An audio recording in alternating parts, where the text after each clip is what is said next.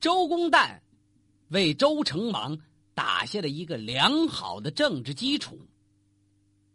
周公辞世了，可是这成王这天下治理的很顺手，不光是成王，就连他的后代那位周康王，也竟享清福了。成康四十多年来，国泰民安，历史上管他们叫“成康之治”。其实，这跟当年的周公旦的心血有很大的关系。康王在众多的儿子当中，最喜欢姬霞。这姬霞聪明秀美，那就把这个地位传给他吧。这就是那位周昭王。这周昭王。好大喜功，谁不听话他打谁。当时有很多诸侯，有远的有近的，矛盾最深的是远在南方的楚国。这楚国也是一路诸侯，曾经跟大周那关系相当不错呢。周文王就是当年那西伯姬昌招揽人才，聚合诸侯要共伐商纣的时候。楚国的头领还赶到这里，向他表示忠心呢。武王伐纣成功以后，按功行赏，但是对楚国的奖赏不十分丰厚，所以楚国的头领对周天子就有了意见了。赶到后来五更叛乱的时候，好些小诸侯闻风而动，其中就有楚国的头领。那么这楚国头领。在诸侯中是一个什么身份呢？当时分五等爵呀，公侯伯子男。因为这楚国的头领被封为子爵，这是四等公爵，那就老有这股怨气。难道说我们离着大周都城镐京远，你就对我们这么薄情啊？我们跟着一块起哄吧。周公平叛，东征三年，把楚国也给打服了。不过这么一来，楚人的都城又往南迁。这一回决定踏下心性，暗自发展力量。楚国的后代对周天子意见大了，趁着成康四十年平安无事，没有什么征战，他们也在发展自己的力量，把周周边边的那些土著部落都给兼并了。这么说吧，江汉流域一大片土地。都归了楚国了。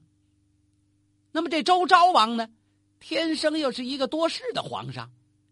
以前这些诸侯们年年都得进贡，那个贡品贵重放一边，主要是得来朝拜天子啊。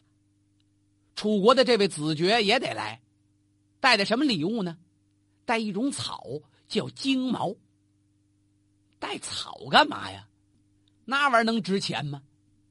大概是千里送鹅毛，礼轻情意重吧。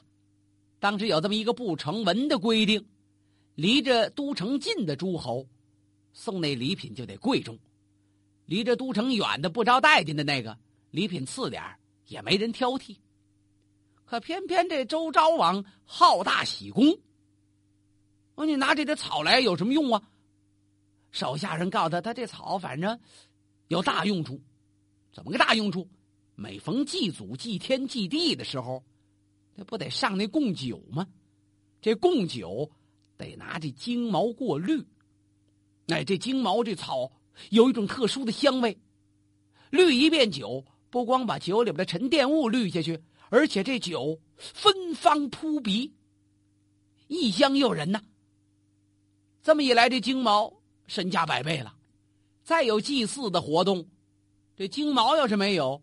大伙儿觉得那酒的味道都不纯美，可最近这一段时间，周昭王急了，这楚国子爵已经连着好些年不到京城来了，他不来不要紧，没草了，这周昭王脾气太暴了，大发雷霆啊！他轻视国君，那就是自取灭亡啊！我要统兵带队南下征伐。好些大臣都劝他，这南蛮脾气都不好。南蛮就打那会儿留下来的啊，当时以中原大国自居，东西南北都有称呼吗？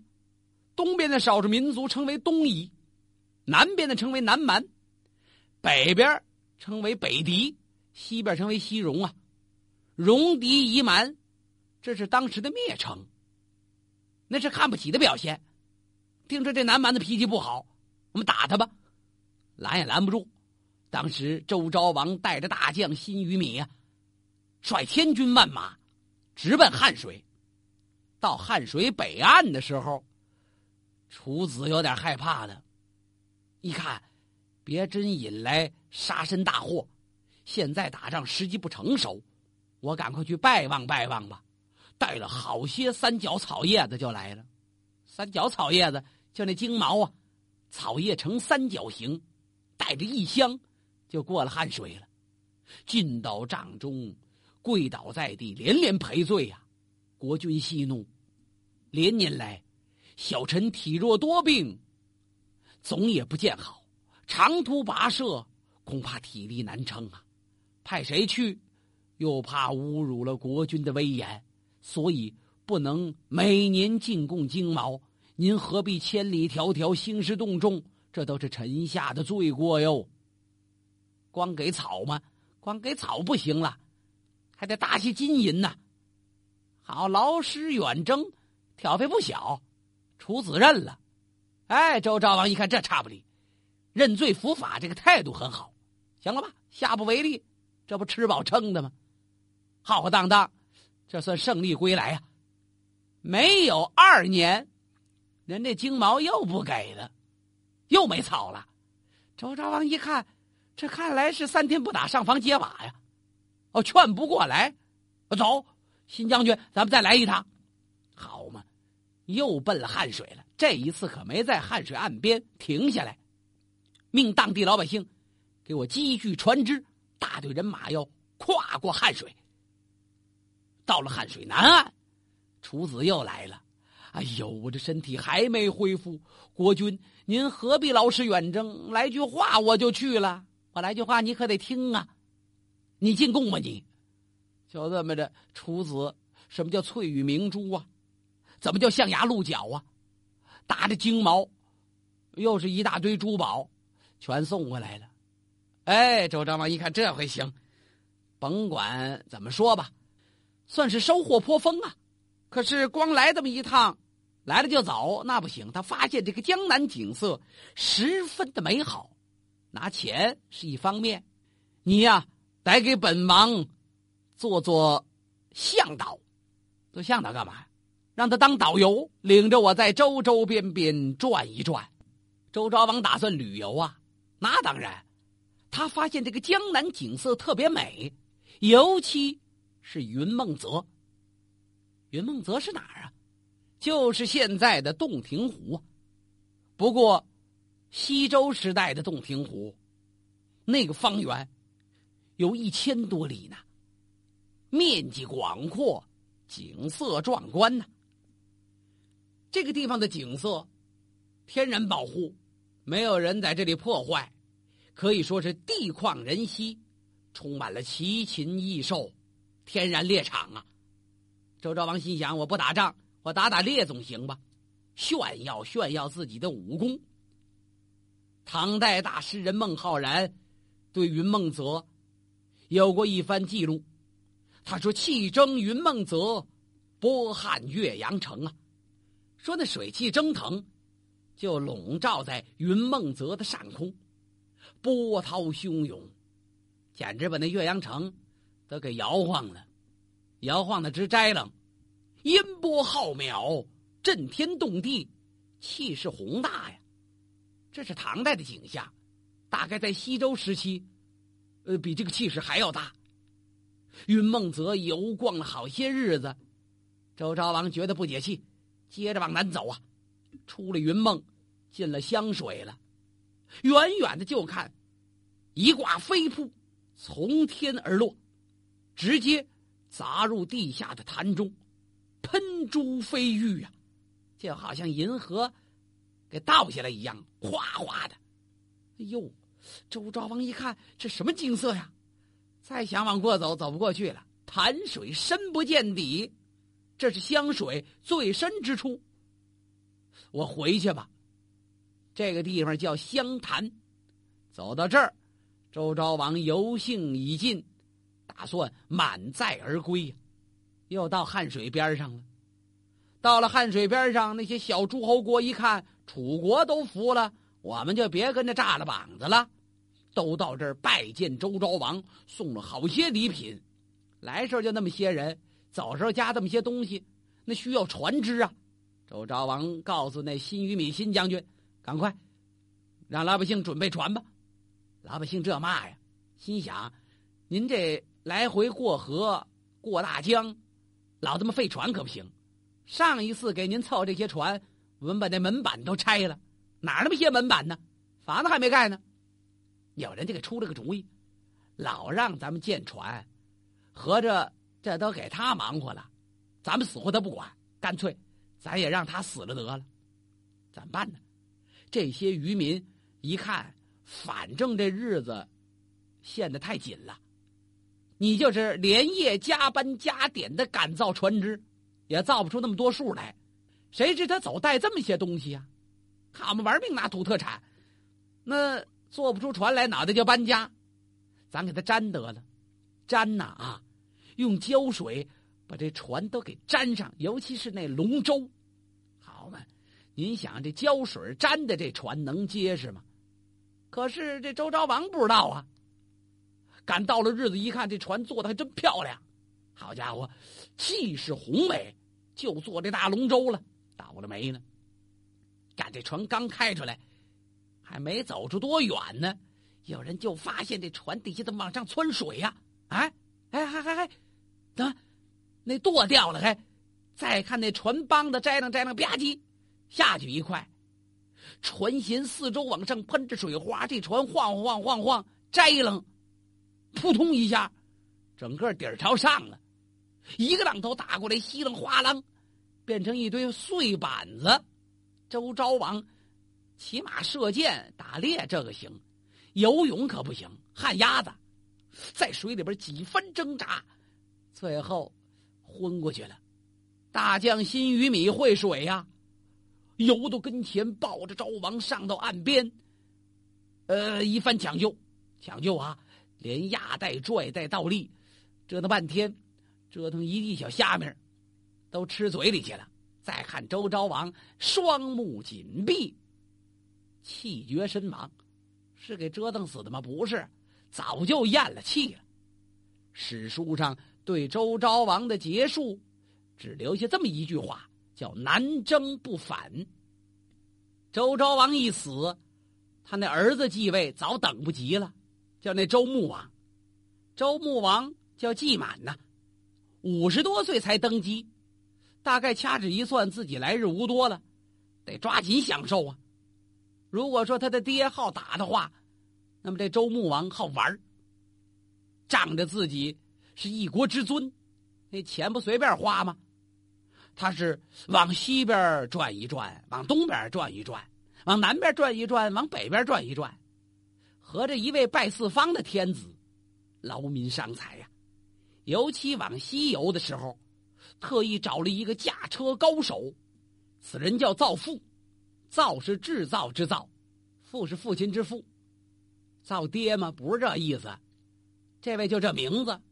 专业是驯马，他给驯了八匹骏马，为这周穆王驾着车，驾八骏入山谷，穿太行山，走过今天山西省的景行境内，出雁门关，过大青山，来到了青海的积石山，这还不算完，接着往西，奔了昆仑山，跨葱岭，进了沙漠了，到沙漠里边转了一个礼拜才出来。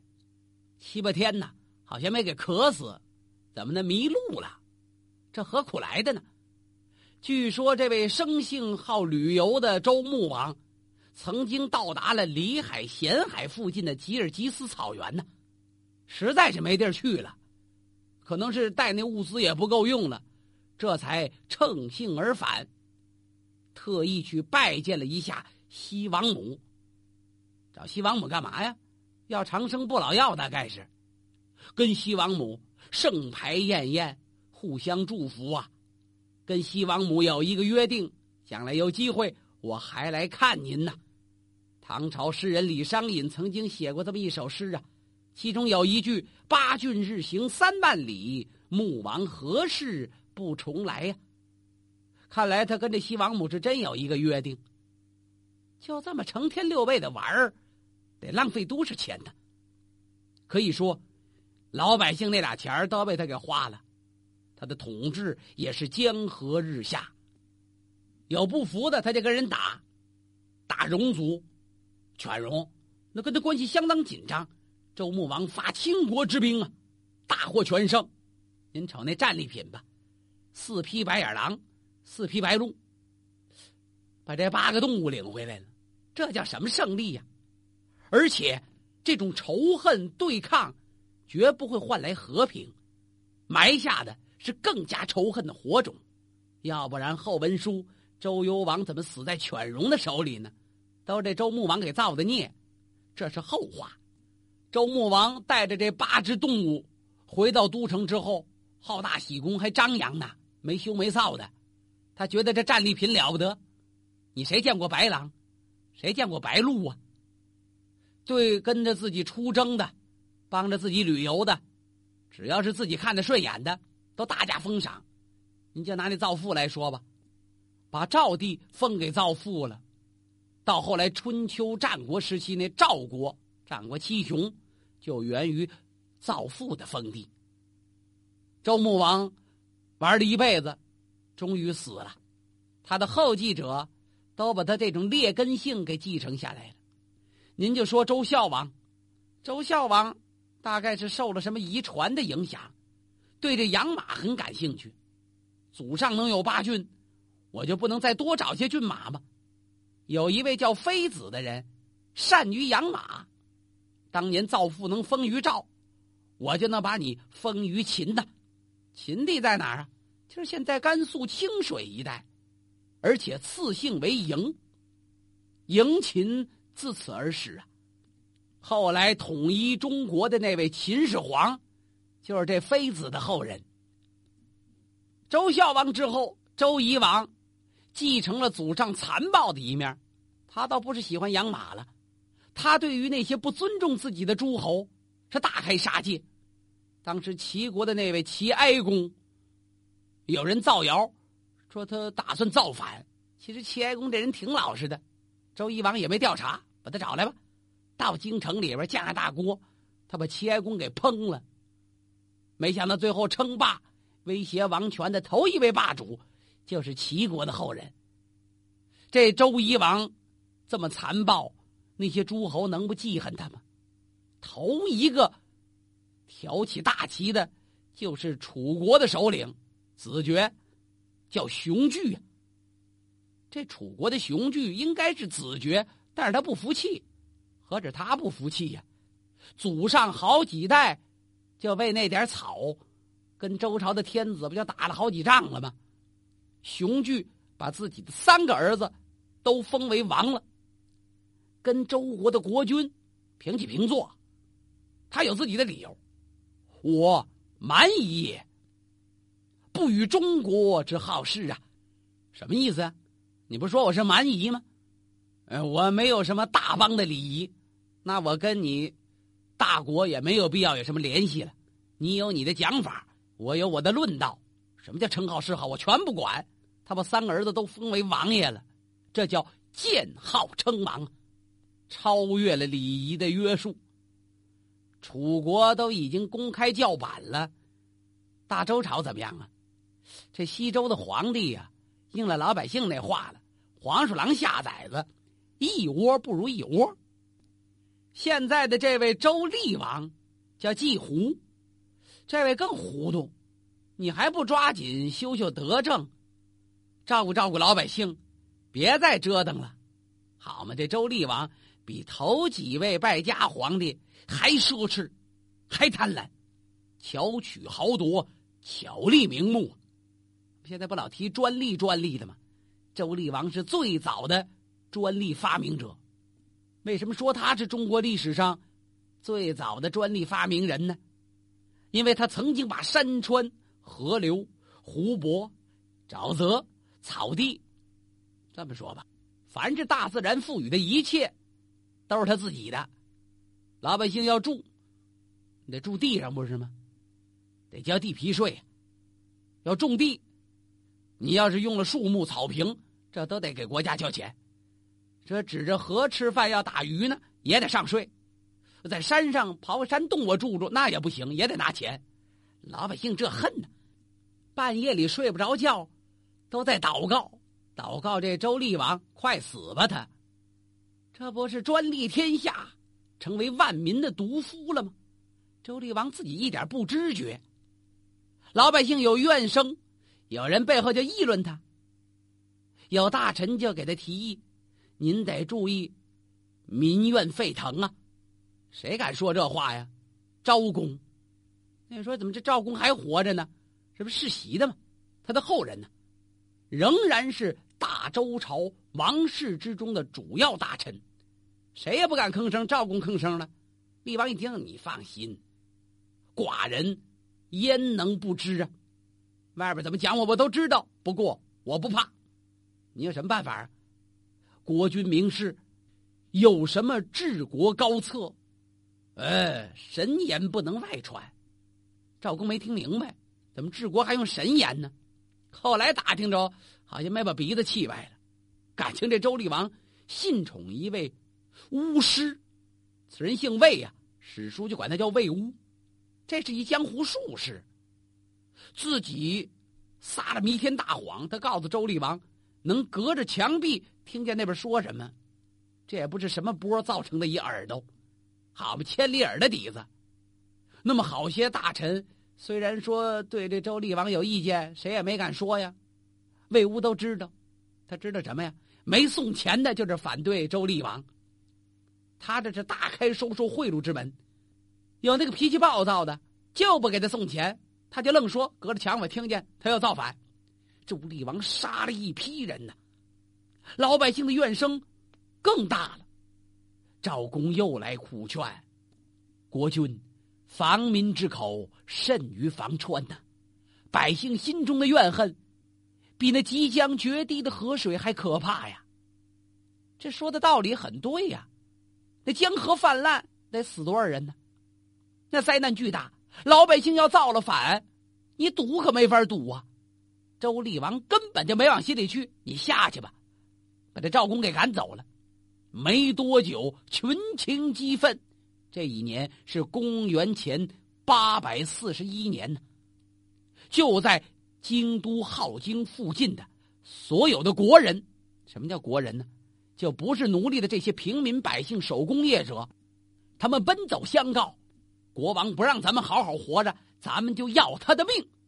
这些国人拿着武器冲奔了王宫，正像后人总结的那样：老百姓是水呀，水可以载舟，亦可以覆舟啊。他能把这船给掀翻喽？周厉王到底生死如何呀？咱们下回书再说。